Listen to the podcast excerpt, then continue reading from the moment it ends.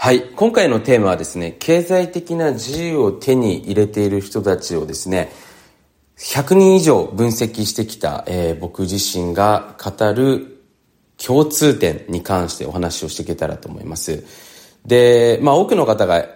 ファイナンシャルインディペンデント、まあ経済的な自立、まあ人によっては経済的な自由っていうものをね、えー、夢見ている。まあそれを目標にしている方も多いと思うんですよね。やっぱりお金が自分の人生の悩みでなくなった瞬間から、もしかしたら人間にとって本当の意味でのやりたいこととか、あのー、まあ夢とかですね、えー、人に対しての、まあ、ギブっていう気持ちがね、もしかしたら出てくるかもしれませんよね。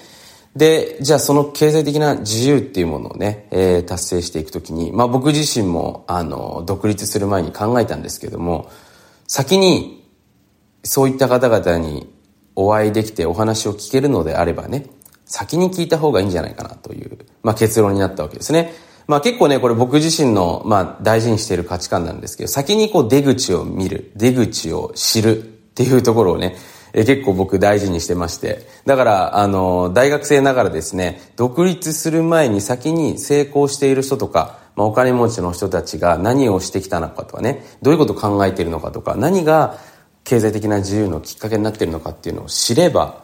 もしかしたら自分も近道ができるんじゃないかなというふうに思ったわけなんですね。なので、実際に僕自身学生時代、あの、 mixi っていうものを使ったりね、実際にほら、セミナーとかに行けば、あの、そういった、あの、自分よりもね、えー、はるかに、えー、まあ、優れた、こう、実績を出している方とお会いできる機会があったので、まあ、できる範囲でやってみようということでね、僕いろんな人に、えお会いしてきました。まあ、それこそね、あのー、まあ、本当に、えー、誰もが知る有名人の方も、えー、いらっしゃったりね、まあ、芸能関係の方もいらっしゃったりとか、まあ、いろんな方とね、えー、実際に僕自身は、あの、そういったツールを使ってね、お会いしてきたわけですね。で、その中で結構学んだことたくさんあったわけなんですよ。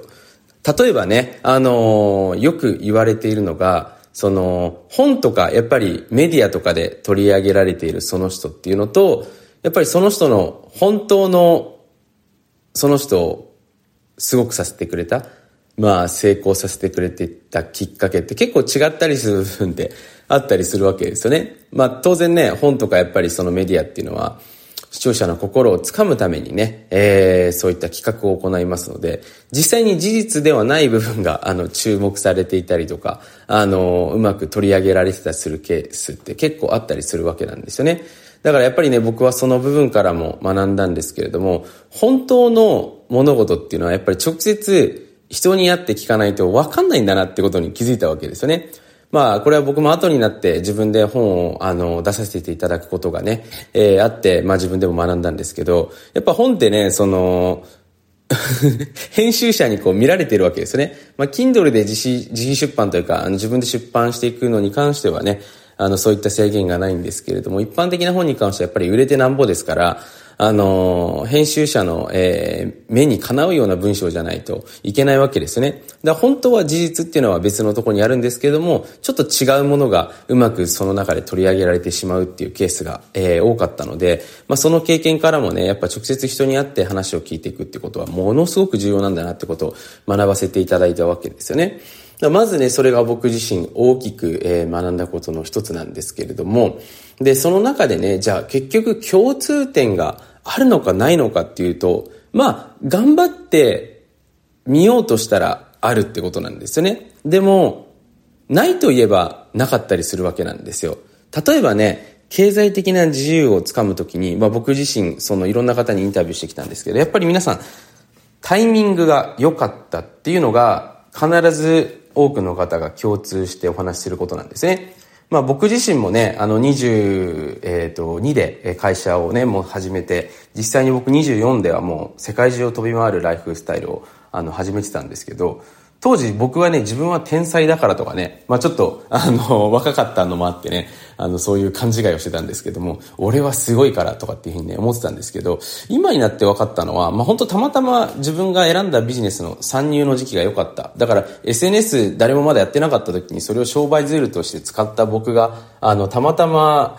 良かっただけだったんだなっていうふうに思うんですね。で、他にも、まあビジネスね、全部当たってるわけじゃないですけれども、当たったものを見ると、本当たまたまタイミングが良かったっていうだけなんですよ。だから結構ね、多くの方の、その、まあ、人生を僕見ていて思ったんですけど、そのたまたまが良かった。で、そのたまたまっていうのが、本当に偶発的なものなのかそれともその方が引き寄せたのかなっていうのにね、僕問いを持てて見てたんですけど、やっぱり皆さんね、共通してるのは自分の人生を信頼してますよね。どこかで俺はすごくなれるんじゃないかなと。えー、どこかで俺はね、あの、絶対に自分の人生変われるんじゃないかなっていう、やっぱりそういう強い思いがあって、えー、そういう僕偶発的なたまたまっていうのを引き寄せたと思うんですよね。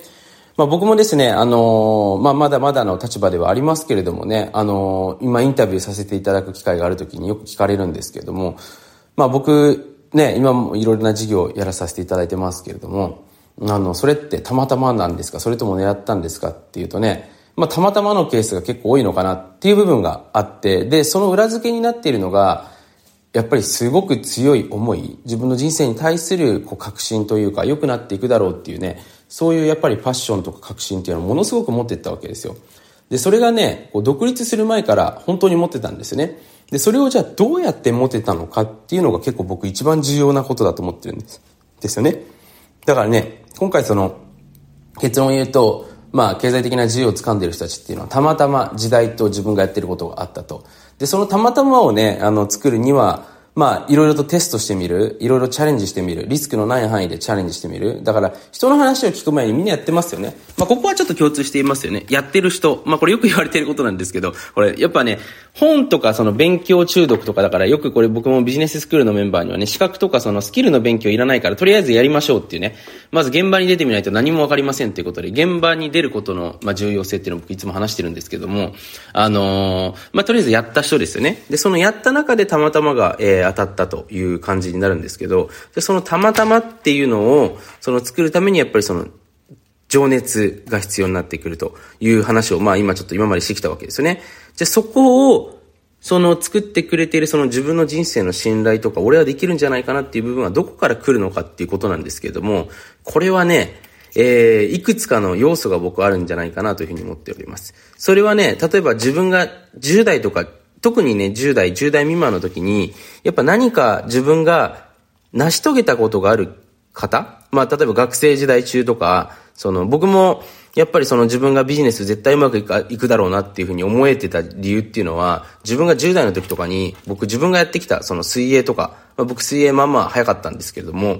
あの、こう見えて、その自分でそれで、それなりにトロフィーとか、あの、症状っていうのをもらってたんですよね。まあ、他の部分やでもそうだったんですけど、自分がやったことはちゃんと結果が出せるっていう、やっぱそういう根拠があったんですよ。だから僕もビジネスやっても別にできるだろうっていうふうに思ってたんですね。で、それがやっぱりね、結構、世の中で結果を出している人たちって、まあ小さい時にね、何かしらの分野で、その、自分自身の、その、まあ本当にね、セルフエスティームを上げてくれるような、そういう出来事っていうのを皆さん経験されてるわけなんですよね。そこがね、共通している部分です。ただね、えー、じゃあそういう経験がない方はどうするんですかって話になってくるわけですね。やっぱりね、僕全員辿ってたんですけど、みんな必ず持ってました。ただ、そうじゃなくても実際にうまくいってる人たちっていうのもね、僕見てきているんですけれども、そこが何なのかっていうと、やっぱりね、大人になってからなるべくその自分ができるぞというね、その経験をしてってますよね。で、一番僕近道だなっていうふうに思ったのは、まあいろんな人見せて思ったんですけど、その、すでに結果を出している方、いわゆる成功している人たちに褒めてもらうことですよね。これがやっぱ一番俺できるんじゃないかなってみんな思えるみたいで、やっぱりね、人間って面白いんですけど、すでに結果を出しているすごい人から言わ、何かお前すごいんじゃないって言われると、それだけで、どうやらね、結果が出るようになってるみたいなんですよね。だこれね、何回か僕もこの Voicy さんで話したことあるんですけども、そこがね、大きな共通点になってってたりもします。だ結構ね、僕歴史的な偉人さんの、まあ、伝記とか読んでてもね、結構皆さん、共通してあるのは、どこかでやっぱりすごいそのメンターというか師匠というかね、大きな影響力、自分にとって大きな影響力がある人に何かその助言をもらう、君いけるぞと、こういうことできるよって言われてから、ものすごくブレイクスルーされている方が多いんじゃないかなということですね、えー、学ばせていただきました。だから僕もね、なるべく自分のビジネススクールのメンバーの方にはね、あのー、まあ、直接ほら話す機会があるので、その時にね、その人のやっぱフィードバックとか褒めるってことですよね。本当にいい部分をやっぱりお伝えしていくとね、その人当然伸びてきますので、そういうやっぱ精神のエネルギーを充電するようなことをやってたりもしますということですね。はい、そのわけで今回も聞いてくださってありがとうございます。少しでも楽しんでいただけたら光栄でございます。また次回